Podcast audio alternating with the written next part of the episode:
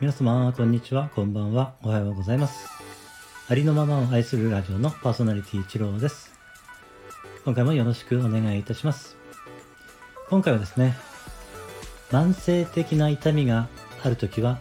まあ、どうしたらよいのかというですね、お話をね、させていただこうと思いました。えー、まずね、痛みがあるときはもう当然大前提として、まあ、病院に行ってね、えー、検査していただくという、えー、大前提があるんですけれども、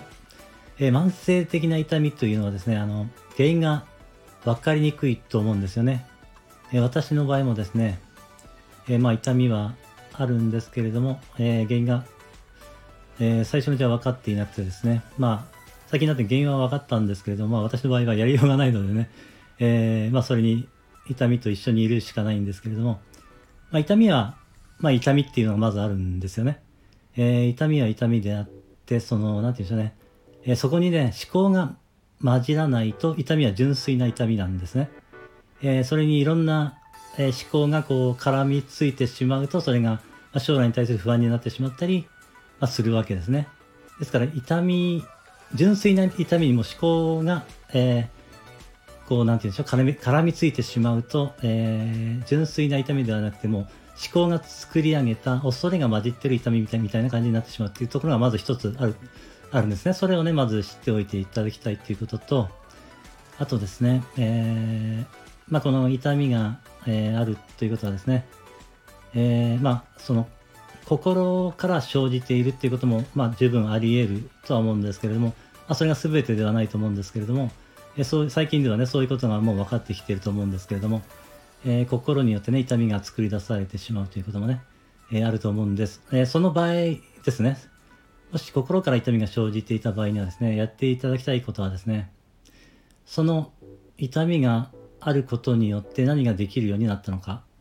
何をしなくて済むようになったのか、その痛みが生じたことによる、つまり、え、恩恵をね、え、書き出していただくということになるんですけれども、え、例えば私の場合はですね、あの、こう寝たきりになって、もう3年になるんですけれども、この恩恵は何の何なのかと言いますとですね、えー、何もできないわけですね、寝たきりだから。ですから、内側と向き合わざるを得なかったわけですね。ずっと内側と向き合ってきて、しかもそこから抜け出したかったので、まあいろんなことをさらに学んで、まあそれまでも学んでいたんですけれども、さらにね、えー、まあそれまではこどちらかというと心のことを学んできてたんですけれども、えー、そういうふうにね、歩けなくなってからは体の方のことも学ぶようになってきていまして、えー、その辺でね、さらにまた自分の学びが深まったっていうことはすごいありますし、それによってまた新たなね、えー、コミュニ、えー、コミえー、何ですか えー、あれですね、そのね、えー、まあ人間関係、新たな人間関係がですね、えー、まあ、構築されたというかね、そういうこともありますし、えー、そうですね、恩恵、そうですね。あとは、うん、なんだろう。ちょっと止まっちゃいましたけどもね。えー、そういうふうにね、まあ、とりあえず、あの、恩恵が、見えていない恩恵がいっぱいあるんですね。その、それが生じたことによる。うん、私だったらそのね、寝たきりになってしまったことによってね、えー、寝たきになってなかったら私の場合はですね、多分ね、あの、えー、ドライブ好きなんで、あの、車を乗り回してたと思うんですね。遊びほうけてですね、あのー、学びはそんなにやってなかったかもしれないなっていうのもありますし、えー、新たなね、そういう、うん結構高額なお金を払ってまで、えー、新たな学びをしようとは思っていなかったかもしれないですし、え、そういうね、恩恵が、え、たくさんあるんですね。その、えー、そのネガティブだと感じてるそのね、えー、体の痛みと同じだけの、えー、えー、その恩恵があるんですね。えー、まあ、メリットと言ってもいいのかもしれませんし、えー、プラスと言ってもいいのかもしれませんし、そういう、え、ことをね、たくさん書き出してほしいんですよね、恩恵を。それから得られた恩恵ですね。